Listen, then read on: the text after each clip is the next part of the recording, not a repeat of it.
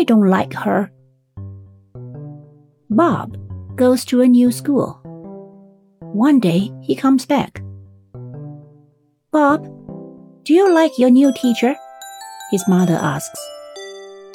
I don't like her, mother, because first she said that three and three is six, and then she says that two and four is six too.